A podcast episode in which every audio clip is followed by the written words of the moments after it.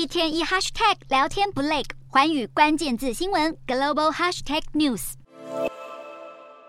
众所瞩目的苹果公司财报终于在四号公布，上一季的营收和获利表现双双超出了华尔街预期，主要是因为 iPhone 的销量在景气逆风环境之下表现得比分析师预估还出色。截至四月一号的第二季，苹果整体销售年减百分之二点五，至新台币九百四十八亿美元，是连续第二季的下降。不过，已经比分析师预期的九百二十六亿美元还要好。主要是因为 iPhone 的销售达到了五百一十三亿美元，超过了分析师预期的四百九十亿美元。另外，Mac 的销售比去年同期大减了百分之三十一，降到了七十一点七亿美元，低于预期的七十七亿美元。iPad 的销售也下滑，年减百分之十三到六十六点七亿美元，但与预期的基本一致。值得注意的是，苹果的可穿戴装置、家庭设备与配件等产品销售年减不到百分之一，降到了八十七点六亿美元，明显低于了分析师预期的八十五亿美元。而在销售市场方面，亚太地区则是关键。根据财报，苹果大多数地区的销售都减少，只有亚太区的销售成长到了八十一点一亿美元。而刚刚从印度访问回来的库克也对印度市场保持乐观态度。